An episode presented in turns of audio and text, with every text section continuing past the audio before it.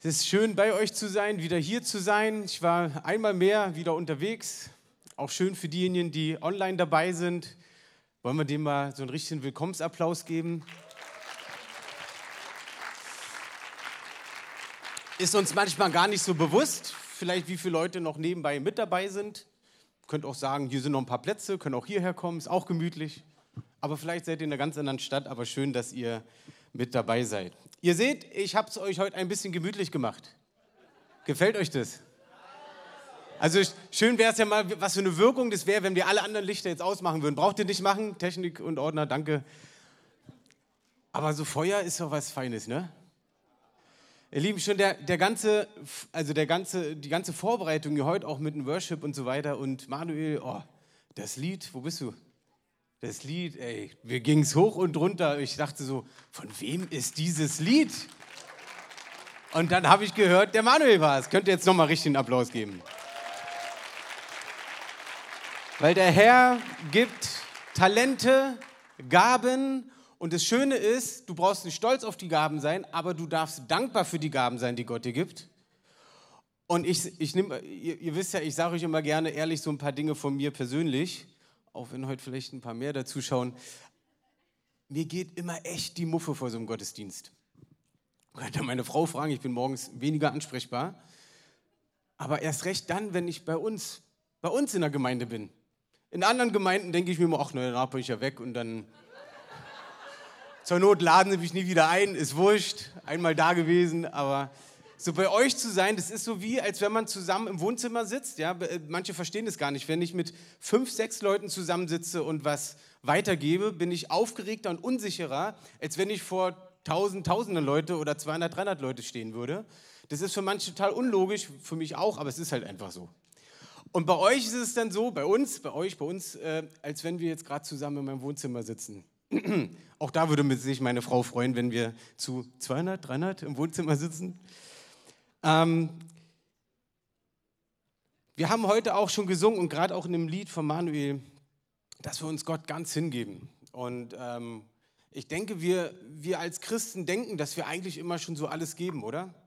dass wir so eigentlich in dem ganzen Leben, wo wir sind, wir sind manchmal herausgefordert, Leute wundern sich, dass wir an Gott glauben oder was auch immer und du denkst schon, boah, das ist so das Ding, was ich so für Gott gebe, voll das Opfer und so weiter. Dann hören wir aber auch wieder, wie leicht es eigentlich alles mit Gott sein soll. Und da ist so beides drin, ein Ja und ein Nein. Also die Frage ist, was versteht man unter leicht mit Gott? Also äh, bewusst aus meiner Sicht ist eine Irrlehre, dass es heißen würde, wenn wir mit Jesus leben, ist alles easy. Das glaube ich, das wäre eine Irrlehre. Aber ich glaube, dass in den ganzen Herausforderungen, die wir haben, wir eine Leichtigkeit im Herzen haben sollen, weil wir mit Jesus unterwegs sind. Ich glaube, da ist eher eine Wahrheit drinne. Was nicht bedeutet, dass es sich immer angenehm anfühlt, dass es sich immer leicht anfühlt, aber wir von Grund auf eine Heilsgewissheit haben und eine Gewissheit haben, dass jemand mit uns ist. Seid ihr so auch mit mir? Seid ihr mit einverstanden? Okay. Das heißt also, dass es ja doch ein, zwei herausfordernde äh, Möglichkeiten gibt. Jetzt habe ich euch ein Feuer mitgegeben, habe euch aber auch ein Video mitgebracht. Vorher zeige ich euch aber noch äh, den Titel. Ich habe einfach mal bewusst das auch mit gesund und effektiv mit reingenommen.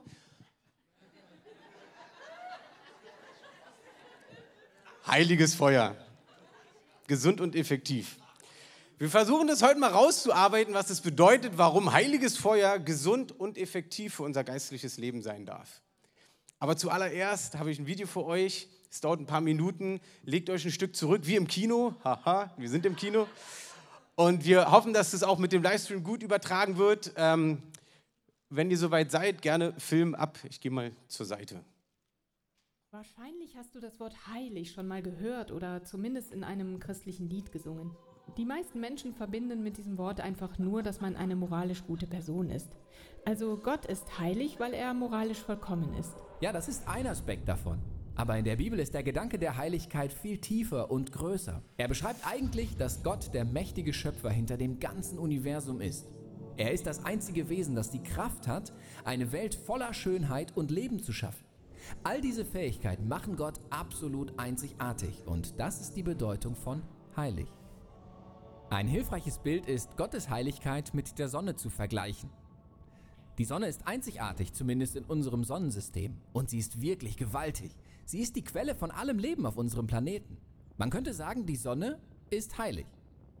Und man kann den Vergleich sogar noch weiterdenken, denn der ganze Bereich um die Sonne herum ist ebenfalls heilig. Ja, denn je näher man der Sonne kommt, desto intensiver wird es. Ja, genau.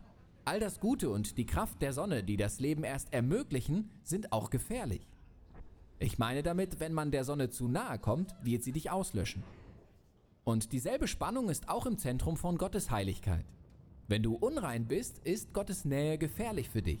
Nicht weil seine Nähe schlecht ist, sondern weil sie so gut ist.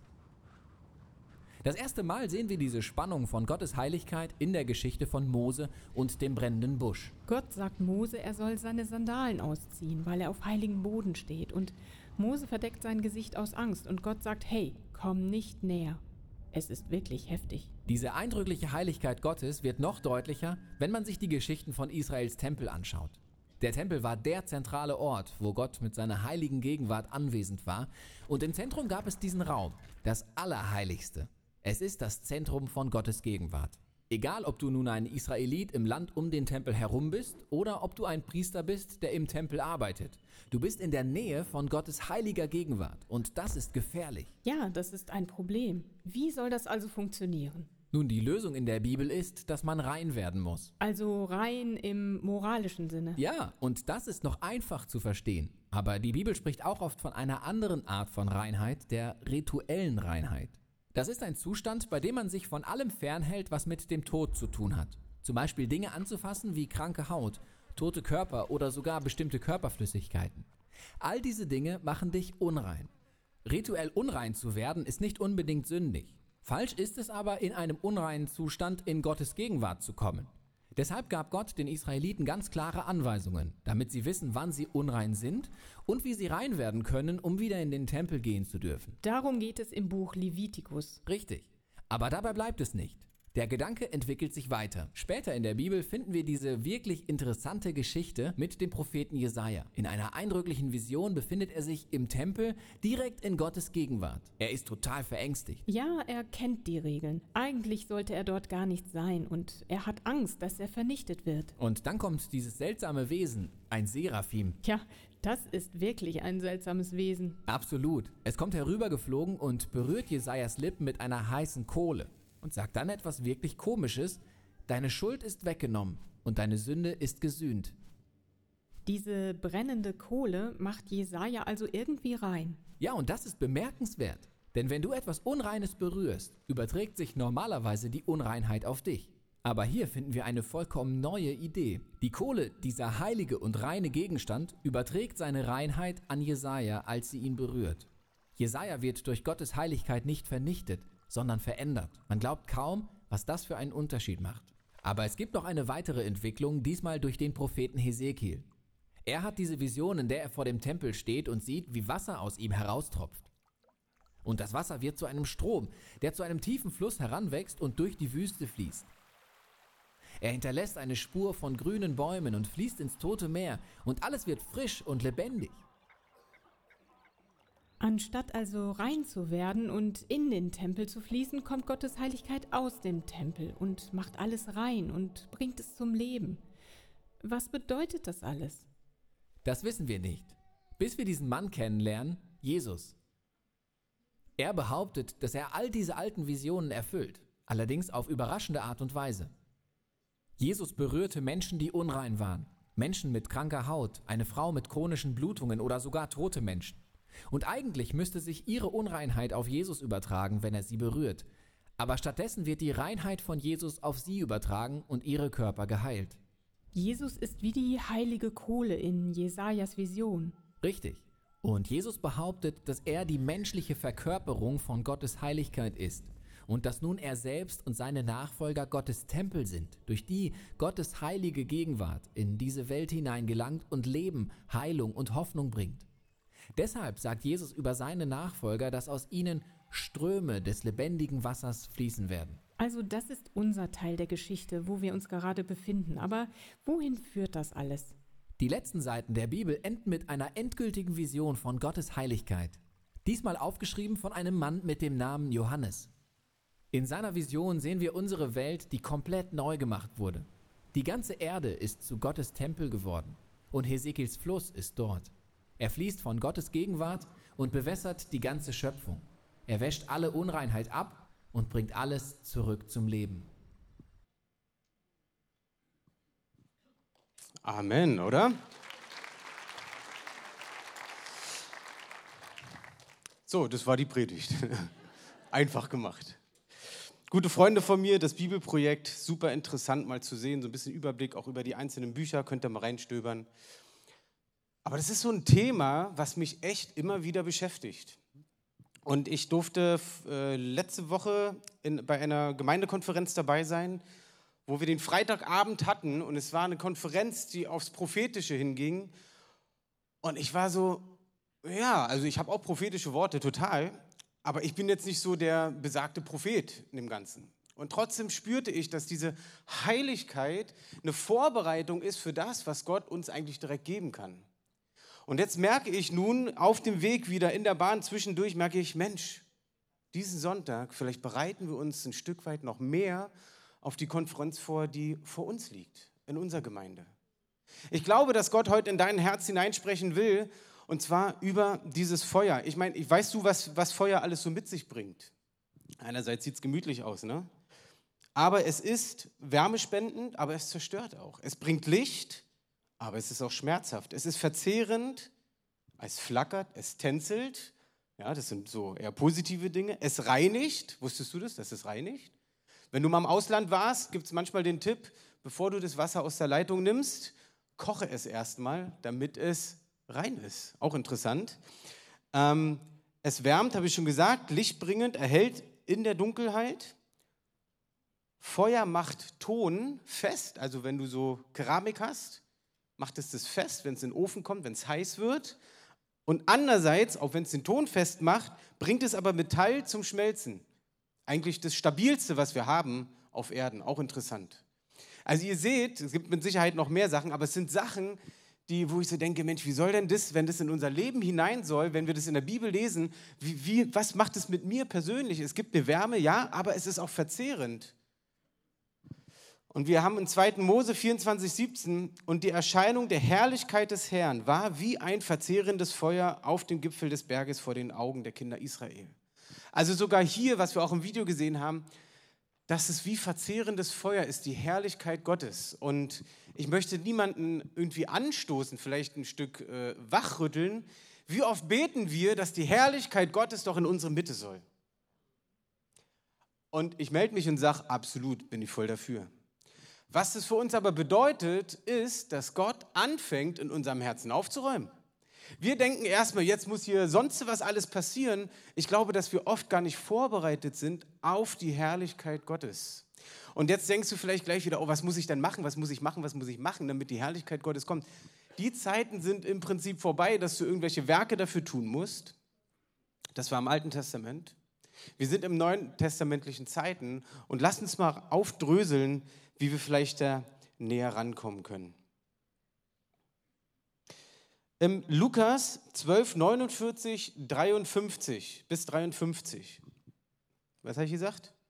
Lukas 12, genau, 49 bis 53. Ich lese euch das mal vor. Ich bin gekommen, sagt Jesus, ein Feuer auf die Erde zu bringen. Und wie wünschte ich, es wäre schon entzündet. Aber ich muss mich taufen lassen mit einer Taufe und wie drängt es mich, bis sie vollbracht ist? Da redet er von seiner Kreuzigung. Meint ihr, dass ich gekommen sei, Frieden auf Erden zu geben? Nein, sage ich euch, sondern vielmehr Entzweiung. Denn wenn von nun an, denn von nun an werden fünf in einem Haus entzweit sein, zwei mit dreien und drei mit zweien. Der Vater wird mit dem Sohn entzweit sein, der Sohn mit dem Vater, die Mutter mit der Tochter und die Tochter mit der Mutter, die Schwiegermutter mit der, ihrer Schwiegertochter und die Schwiegertochter mit ihrer Schwiegermutter. Also bei den letzten Dingen, das sind ja schon so Klischees, auch in der heutigen Welt. Schwiegermutter, Schwiegertochter, keine Ahnung. Aber ich sehe da viel mehr drin, weil Jesus sagt am Anfang, ich wünschte, es würde Feuer kommen oder er würde Feuer werfen in anderen Übersetzungen. Das zeigt mir, dass dieses Feuer auch wirklich Dinge entzweit. Mir geht es nicht um Gemeindeentzweiung, Spaltung oder sonst was gar nicht, sondern es bedeutet, wenn du mit Jesus unterwegs bist und auch hier, wir haben wieder gesungen, Jesus, ich bin ganz bei dir, komm du zu mir, egal was kommt, sei mit dabei, ich bin dein. Oder so ähnlich ging der Text. Das bedeutet aber, dass durch dieses Feuer, was du bekommst von Gott, dass Dinge entzweigehen können in deinem Leben. Es kann sein, dass du Freunde verlierst. Es kann sein, dass du sogar Familienteile verlierst, weil sie die gewisse Dinge nicht verstehen werden, warum du so gehst. Vielleicht hast du es schon erlebt. Ich habe es oft genug erlebt. Ich weiß, wo ich Gott erlebt habe damals, wo ich mich für Jesus entschieden habe und krasseste Sachen erlebt habe auf einer Missionsreise, Heilungen, was ich alles vorher nicht kannte. Für uns ist jetzt alles normal, ne? Für mich damals war es überhaupt nicht normal. Und ich habe das allen Freunden geschrieben per E-Mail, allen aus meiner alten Klasse, allen, volle Kanne. Äh. Ich habe ja später erst gelernt durch das Missionswerk, ne, was wir haben mit Schulung, wie redet man vernünftig mit Menschen. Musste ich auch erst lernen. Aber deswegen kann ich davon auch echt so gut reden. Ich weiß, wie es ist, wenn du es voll versemmelst. Und du denkst so, oh, kann das der Herr wieder kitten. Glaub mir, ich habe fast alle Freunde dadurch verloren. Ich habe ein paar Einzelne, die, wo man jetzt so sagen würde, echte Freunde sind. Egal, was du machst, sie bleiben deine Freunde. Nein, aber du verlierst Freunde, wenn du einen klaren Weg mit Jesus gehst. Und das heißt nicht, dass wir uns radikal gegen unsere Freunde stellen sollen, weil ja jetzt das Feuer Gottes mit uns ist. Nein, sondern es wird passieren, weil du lebst, Werte lebst, die die anderen nicht verstehen. Wir hatten mal eine gute Freundin, mit denen wir also wir waren immer so eine Clique, wir waren immer auf Party und so weiter. Und dann, als ich nun mit Jesus klar unterwegs war, auch meine Frau schon kennengelernt hatte, wir noch nicht verheiratet waren und sie sagte, Basti, lass uns mal wieder treffen, wir müssen mal wieder reden, habe ich gesagt, nee, also nur zu zweit nicht. Und es war aber früher normal, ohne dass irgendwas lief, also nichts falsches äh, Denken jetzt, sondern ich war einfach ein Anker für diese Person, um ihr Ratschläge und sonst was zu geben, obwohl ich noch gar nicht mit Jesus unterwegs war. Ich konnte halt immer gut reden und zuhören. Und plötzlich sage ich, nein, ich gehe nicht mit dir alleine. Wir treffen uns nicht alleine irgendwo. Das ist für sie unverständlich gewesen. Für uns vielleicht eher verständlicher, weil was könnten andere denken und so weiter. Nee, darum geht es auch nicht, sondern einfach gar nicht auf diesen Weg zu begeben, das, war, das ging nicht. Dadurch ging die Freundschaft immer mehr in Bruch und auch wo ich klarer mit Sachen, äh, Sachen mit Jesus unterwegs war, gegenüber anderen Glaubensrichtungen, Religionen und so. Wir haben uns deswegen dann echt entzweit.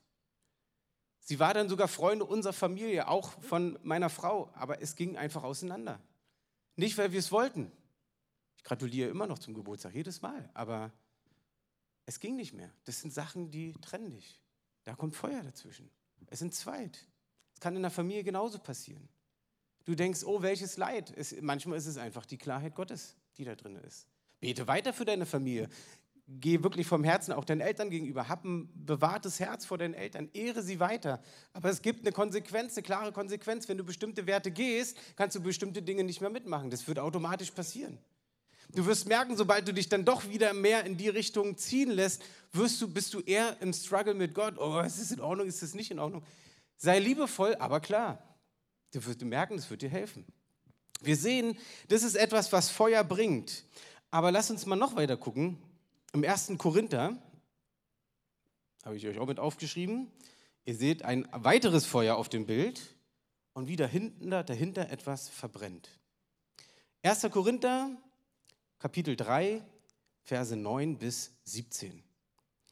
Denn wir sind Gottes Mitarbeiter, ihr aber seid Gottes Ackerfeld und Gottes Bau. Gemäß der Gnade Gottes, die mir gegeben ist, habe ich als ein weiser Baumeister den Grund gelegt, ein anderer aber baut darauf. Jeder aber gebe Acht, wie er darauf baut. Also die erste Gemeinde, die Apostel, die haben so den Grund gelegt. Auch Paulus war einer, der so den Grund gelegt hat. Was ist der Grund? Jesus natürlich. Und darauf bauen wir. Das kannst du jetzt auf Leiterschaft beziehen, auf Gemeindebau beziehen und du kannst es für dich selber auf dein Umfeld beziehen, was du baust. Wusstest du, dass du, sobald du auf Familie gründest, eine Gemeinde gründest? Ja, das sind deine ersten Jünger, die du ranziehst. Oder Jüngerinnen bei mir. Drei an der Zahl. Aber hier auch, was du machst, du baust auf dem, was du lernst von Gott. Irgendwann sollst du so weit sein, dass du nicht mehr ein, ich sag mal, Babychrist bist, sondern dass du vorwärts gehen kannst. Ja, unter Leiterschaft, alles keine Frage. Aber dann brauchst du vielleicht nicht mehr das, die wöchentliche Begleitung oder die Freisetzung, sondern du sollst standhaft und kräftig im Geiste sein. Wissen wir von Epheser, dafür sind die Dienstgaben da, dass wir zugerüstet werden.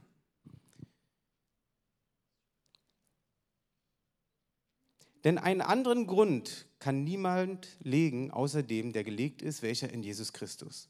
Wenn aber jemand aus diesem Grund, auf diesen Grund Gold, Silber, kostbare Steine, Holz, Heu, Stroh baut, so wird das Werk eines jeden offenbar werden. Der Tag wird es zeigen, weil es durchs Feuer geoffenbart wird. Und in welcher Art das Werk eines jeden ist, wird das Feuer erproben. Wenn jemandes Werk das er darauf gebaut hat, bleibt, so wird er Lohn empfangen.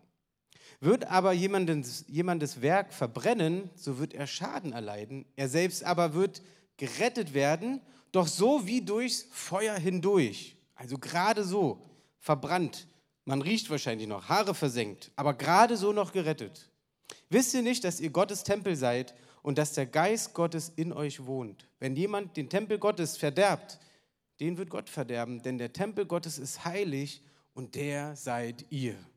Ihr Lieben, ich habe nicht aus dem Alten Testament vorgelesen. Ich habe aus dem Neuen Testament vorgelesen. Und als ich das gelesen habe, geht dir das auch so, dass es dich etwas herausfordert? Wie jetzt? Also muss ich doch was leisten, damit ich Lohn oben bekomme? Ähm, wie jetzt? Also ich, ich muss heilig sein, damit, Gottes, damit ich Gottes Tempel überhaupt richtig bauen kann? Wie, wie, wie geht denn das? Ihr Lieben, natürlich sind es Werke, die Gott in dir sieht, aber nicht, oh, jetzt war ich dreimal nett und dreimal nicht nett, oh, jetzt bin ich schon wieder bei Null. Äh, nee, warte, jetzt muss ich wieder neu. Nein, es ist eine Herzenshaltung, ihr Lieben. Es ist eine Herzenshaltung, die dich verändern wird und wo Gott an dich ran kann. Er kann nicht an dich ran, wenn du kein offenes Herz dafür hast. Du kannst die Bibel in- und auswendig kennen, wenn dein Herz sich aber nicht öffnet für die Dinge, die da drinnen stehen und ehrlich mit ihnen drüber redest, wird sich nichts verändern weil du es aus eigener Kraft nicht schaffen wirst. Als ich da letzte Woche, wir auch dieses Thema hatten, standen wir schon im Lobpreis, die wussten ja noch gar nicht, was kommt. Und ich stand da und ich wusste, oh, jetzt werde ich über Heiligkeit predigen. Eieiei, ist ja sowieso so ein Thema, ne? Könntest eine ganze Reihe drüber bringen. Aber heute mal nur so fokussiert auf das, was ich für euch habe. Und plötzlich kommt mir der Gedanke, Basti, da ist der Punkt, da möchte ich ran. Ich so, warte mal, äh, Herr, ich bin heute der Referent. Die anderen brauchen die Erkenntnis. Nee, nee, nee, natürlich nicht. Hey, es fängt bei jedem Einzelnen an.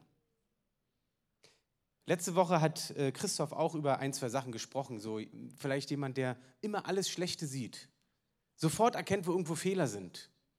Vielleicht hat es einen von euch getroffen, aber es ist ganz oft so, wenn du die anderen Fehler siehst, dann fang doch bei dir mal an, dich darauf einzustellen, dass du es anders machst. Das ist doch das ist genau dasselbe.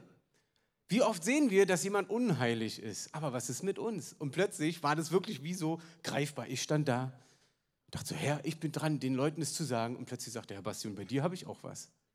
Und dann dachte ich, gut, dass ich das vorher klären konnte. Wer weiß, ob das sonst angekommen wäre bei den Leuten.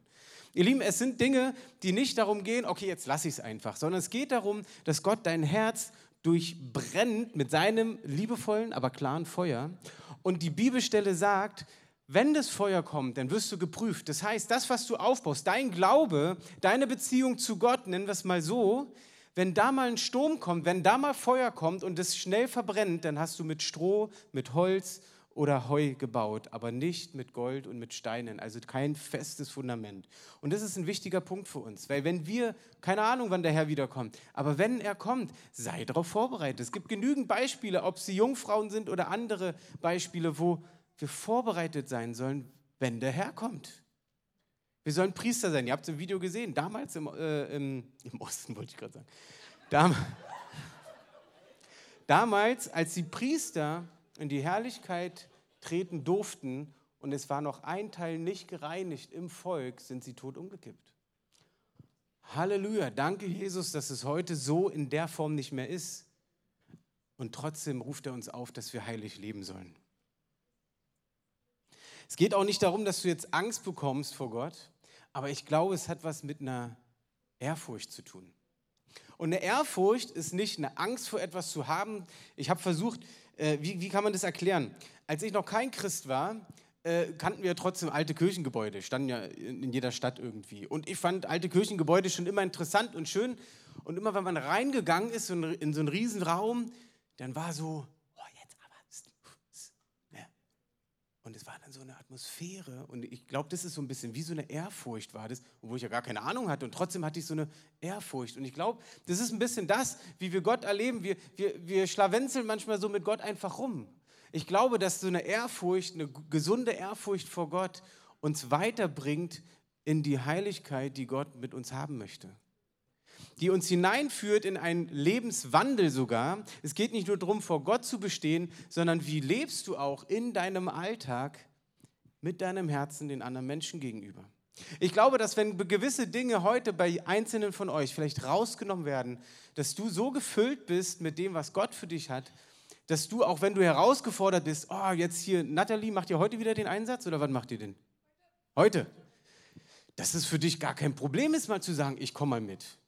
Du sitzt sonst vielleicht gerne im Park und chillst gerne im Park ab, aber so jetzt dann so mit dem Team da mitgehen, ach, ich weiß nicht, du, vielleicht ist genau heute, wo dir Gott was rausnimmst, rausnimmt, was bei dir irgendwie kaputt ist, was irgendwie gestört wurde, wie auch immer. Manchmal ist es, wie wir gehört haben, auch von ganz, ganz früher in der Kindheit. Und Gott fängt an, das aufzuräumen und plötzlich merkst du, du hast eine Freiheit, einfach mal mit dabei zu sein. Ich glaube, dass Gott heute etwas machen möchte in unseren Herzen, die, was wir selber nicht tun können, aber wo wir uns darauf einlassen können, wo wir entscheiden können, ja Gott, du darfst. Jetzt habe ich doch noch ein altes Testamentbild für euch. In Zacharia 13,9. Äh, ihr müsst wissen, in dem, in dem Kapitel 13 geht es einmal mehr darum, dass das Volk Israel wieder Dinge getan hat, die Gott nicht gut fand. Hast du schon mal Altes Testament gelesen? Du hast das Gefühl, das ist, es kommt immer wieder, immer wieder. Und manchmal denkt man so, oh, schnallen die das nicht? Kennt ihr das? So, und wenn dann aber der Heilige Geist zu dir spricht, dann merkst du so, oh, das ist ja wie bei mir. Schnalle ich es nicht? Jedes Mal wieder und hier wieder. Und merkt ihr das, ja? Das ist, kaum ist das eine weg, kommt das nächste, was plötzlich hochploppt. So, und äh, Gott räumt volle Kanne auf, hört sich auch ein bisschen krass an. Zwei Drittel des Volkes will er ähm, vernichten. Ich habe kein anderes Wort jetzt gefunden. Und dann sagt er in Vers 9, aber dieses letzte Drittel will ich ins Feuer bringen und es läutern, wie man Silber läutert. Und ich will es prüfen, wie man Gold prüft. Es wird meinen Namen anrufen und ich will ihm antworten. Ich will sagen, das ist mein Volk und es wird sagen, der Herr ist mein Gott. Hier sehen wir dieses Beispiel, was wir auch immer schon mal gehört haben. Deswegen habe ich euch so einen Schmelzofen mal mitgebracht.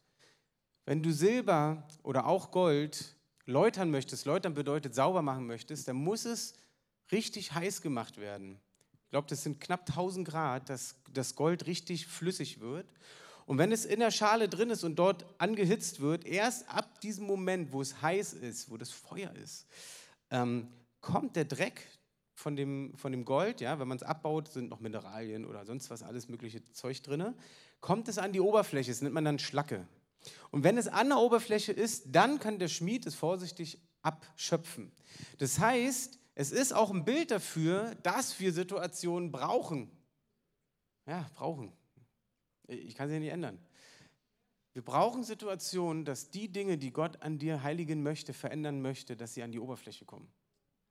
Und das wirst du auch merken. Vielleicht wird heute ein Moment sein, wo du sagst, oh, ich merke, das ist noch das, was ich abgeben muss. Da muss Gott rausholen. Dann wunder dich nicht, wenn du eine Woche, zwei Wochen später genau wieder so eine Situation hast, wo genau dieses Thema gefragt ist und Gott dich prüft. Und es macht er nicht, und das ist bitte ein ganz wichtiger Punkt, es macht er nicht, um dich zu ärgern. Es macht er nicht, um zu sagen, ha, ich bin viel stärker als du. Es macht er nicht, um dich irgendwie zu zerstören, sondern es macht er, um dich freizusetzen. Er macht es, damit du die volle Fülle Gottes erleben darfst, damit du hineinwachsen darfst, damit du heilig vor ihm stehen kannst. Das ist sein, sein Wille in dem Ganzen. Viele denken, dass diese Situation, die wir im Leben haben, warum ist der Herr nicht da? Manchmal glaube ich, müsste man eher beten, danke Herr, dass du da bist und es gerade zulässt, damit du in diese Situation eingreifen kannst. Und wir brauchen oft diese Situation, ich, ich wiederhole es nochmal, aber wir brauchen oft diese Situation und es ist nicht immer der Teufel, ihr Lieben. Es ist nicht immer der Teufel. Der spielt vielleicht mit, weil er denkt, okay, er darf. Aber wie ihr wisst, ich glaube, das habe ich neulich schon mal gesagt beim Weinstock, aber wo das Jesus durch den Heiligen Geist in die Wüste geführt wurde. Und wir haben in dem Video auch gesehen, dass in der Wüste kam Wasser hinein und es belebte alles auf. Glaub mir, wenn du dich der Wüste zuwendest, dann wirst du in dem auch wachsen. Was bedeutet das? Wenn du dich dem zuwendest, wo du merkst, wo du Herausforderungen hast und Gott ranlässt, wird eine Lebendigkeit reinkommen, wird eine Freiheit reinkommen, wird das Grüne wachsen. Wenn du dich nur in deinem Komfort, da, oh, da bin ich jetzt gut drin, das ist jetzt alles okay, dann wirst du nicht wachsen, du wirst ihm nicht weiter näher rankommen. Und auch hier wieder, bitte, bitte verstehen, dass ihr es nicht unter einem Leistungsdruck machen sollt, sondern aus einem Hunger heraus. Aus einem Hunger näher an Gott ranzukommen. Und da ist nun mal, Gott ist so heilig, dass es gewisse Konsequenzen gibt bei ihm, die sind nun mal so. Aber er schaut auf dein Herz. Und da geht es nicht darum, dass du irgendwann mal endlich auf der Bühne stehen darfst oder endlich mal mit Lieder singen darfst oder dein eigenes Lied mal vortragen darfst oder mal endlich mitbeten darfst oder, oder, oder, oder. Darum geht es gar nicht. Es ist nicht das Sichtbare, es ist das Unsichtbare, das, was in deinem Herzen ist, was Gott erforschen möchte und an dein Herz ran möchte. Und ich glaube genauso, dass wir in der nächsten Woche in der Konferenz, ich weiß nicht was, aber dass, dass wir da eine weitere Tür öffnen werden, wo wir Gott weiter verstehen werden, mehr verstehen werden. Ich möchte darauf vorbereitet sein. Ich habe bewusst auch gesagt, ich möchte dieses Jahr Teilnehmer sein weil ich möchte vorbereitet werden auf das, was Gott vorhat. Ich weiß nicht, wie es dir geht. Vielleicht bist du noch nicht Teilnehmer. Das ist jetzt gar nicht geplant, die Werbung. Aber ich glaube, dass es gut und wichtig ist, wenn wir als Gemeinde dort hineingehen, dass Gott dir selber zeigen wird, warum du dabei sein solltest. Und da geht es jetzt gar nicht um die Eintrittsgelder oder sonst was, sondern es geht um dein Herz bei dem Ganzen. Gott geht es immer um dein Herz. Es geht nicht um deine Schuhe, es geht nicht um deine Hose, wie du aussiehst, wie deine Frisur ist, was du morgens gegessen hast, was du abends gegessen hast. Darum geht es alles gar nichts. Es geht um dein Herz. Lieben, ich möchte, dass wir zusammen beten und ähm, vielleicht kann die Band auch schon mit nach vorne kommen. Ich möchte in ein Leben hinein, wo wie auf diesem schönen Bild, ich weiß nicht, ob du auch so landschaftsverrückt bist wie ich. Ich war mit meiner Frau mal in Neuseeland, das ist schon ewig her. Und wir sind alle fünf Meter angehalten, weil ich irgendein Bild machen wollte. Ja, ich stehe da ja, und dann sehe ich diese Weite, diese Größe Gottes und ich habe mich so frei gefühlt in dem Ganzen. Und ich glaube, das kann ein Bild für dich sein, dass du eine Freiheit vor dir siehst wo die Berge, vielleicht seht ihr es, der Weg geht so durch die Berge, durch die Berge sind rechts und links. Dass die Berge sich bewegen aus deinem Leben, dass sie zur Seite gehen, weil du mehr an Gott dran bist, ihn mehr verstehst, mehr verstehst, welche Autorität du auch in Gott hast. Nicht, weil du ein Hero bist, sondern weil Gott mit dir ist. Dass du siehst, wie sich dein Weg um die Berge rumschlingelt ja, vielleicht musst du mal einen Berg hoch und wieder runter, um wieder mal was dazu zu lernen, aber das dankbar anzunehmen. Ich habe jetzt gerade einen Freund getroffen, kannst schon anfangen zu spielen, Manuel. Ich habe neulich, jetzt gerade, ähm, ich war beim Christival Vorbereitungstreffen. Ich weiß nicht, ob ihr Christival kennt. Auch wunderbar, ich mache nur Werbung, ne?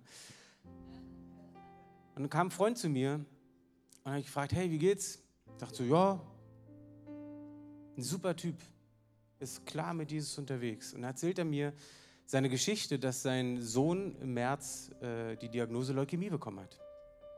Mit, glaube ich, sechs Jahren. So, ich habe nur Kinder zwischen acht und fünf und drei. Ich, kann mir, ich kann mir das nicht vorstellen, wie das ist, wie man darauf reagiert. Aber er hat mir so, also ich dachte überhaupt, dass er zu diesem Tag kommt. Und er wirkte so ganz entspannt. Und natürlich hatte er seine Herausforderungen. Natürlich hat er geweint. Natürlich hat er um sein, um sein Kind gefleht vor Gott und all die Dinge. Aber er spiegelte mir genau das wieder. Nicht, dass Gott für diese Krankheit ist, bitte auch hier richtig verstehen, aber er nutzt diese Gelegenheit, näher an Gott ranzukommen, in einer Situation, die er so nicht unter Kontrolle hat, aber nah, nah bei Gott zu sein. Und weißt du, was mich dann noch mehr bewegt hat? Und da will ich jetzt gar nichts gegen irgendwelche Bewegungen sagen. Aber Aber ich bin ja mehr Pfingstcharismatiker und er kommt aus der mehr evangelikalen Ecke, wo es früher vor Jahren richtig Spaltung gab untereinander, man nicht zusammenarbeiten konnte. Und wir kennen uns jetzt schon eine ganze Weile, haben zusammen Sachen vorbereitet und so. Und manchmal denken wir so, ja, mit dem Heiligen Geist bei uns passiert viel mehr, wir wissen es ja viel mehr. Auch dann ist genau heute der Tag, wo du sagen kannst, Gott, heilige mich. Das hat mich wirklich fast beschämt, weil ich nicht gewusst hätte, wie ich damit umgehen kann. Und ich höre von ihm und sehe das Herz dieser Menschen, die in anderen Denominationen unterwegs sind, die Jesus lieben und die genau dasselbe Ziel haben wie wir, nah an Gott zu sein. Vielleicht ist es, warum das jetzt kommt, für einige von euch hier, dass ihr wirklich vor Gott steht und sagt, Herr, es tut mir leid, dass ich über andere Bewegungen so und so gesprochen habe. Vielleicht hast du es auch nicht gesprochen, sondern nur gedacht und im Herzen getragen. Dann ist es auch vielleicht ein Tag, wo du sagen kannst, Herr, vergib mir. Lass uns mal zusammen aufstehen.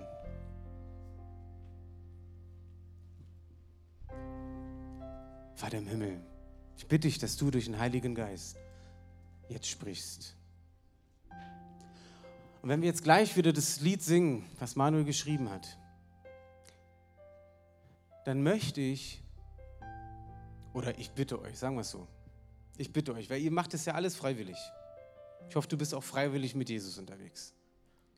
Ja, ist so. Das ist eine eigene Entscheidung. Es ist deine Entscheidung heute, wie du darauf reagierst. Und da werde ich keine Wertung reinbringen, ob du reagierst oder nicht. Ich glaube, das ist deine freie Entscheidung, zu sagen, okay Herr, ich lass dich mal ran. Ich lass dich an die tiefsten Tiefen meines Herzens ran, dass du zu meinem Herzen sprichst. Ich möchte, dass du die Dinge heilst. Du kannst gern die Augen schon schließen. Du kannst dich auf Gott fokussieren. Du kannst die Augen auch auflassen, so wie du gut vor Gott stehen kannst. Heiliger Geist, ich bitte dich um Überführung, Herr. Überführung durch den Geist Gottes, nicht durch eigene Kraft, nicht durch Menschenreden, sondern durch dein Reden, Herr.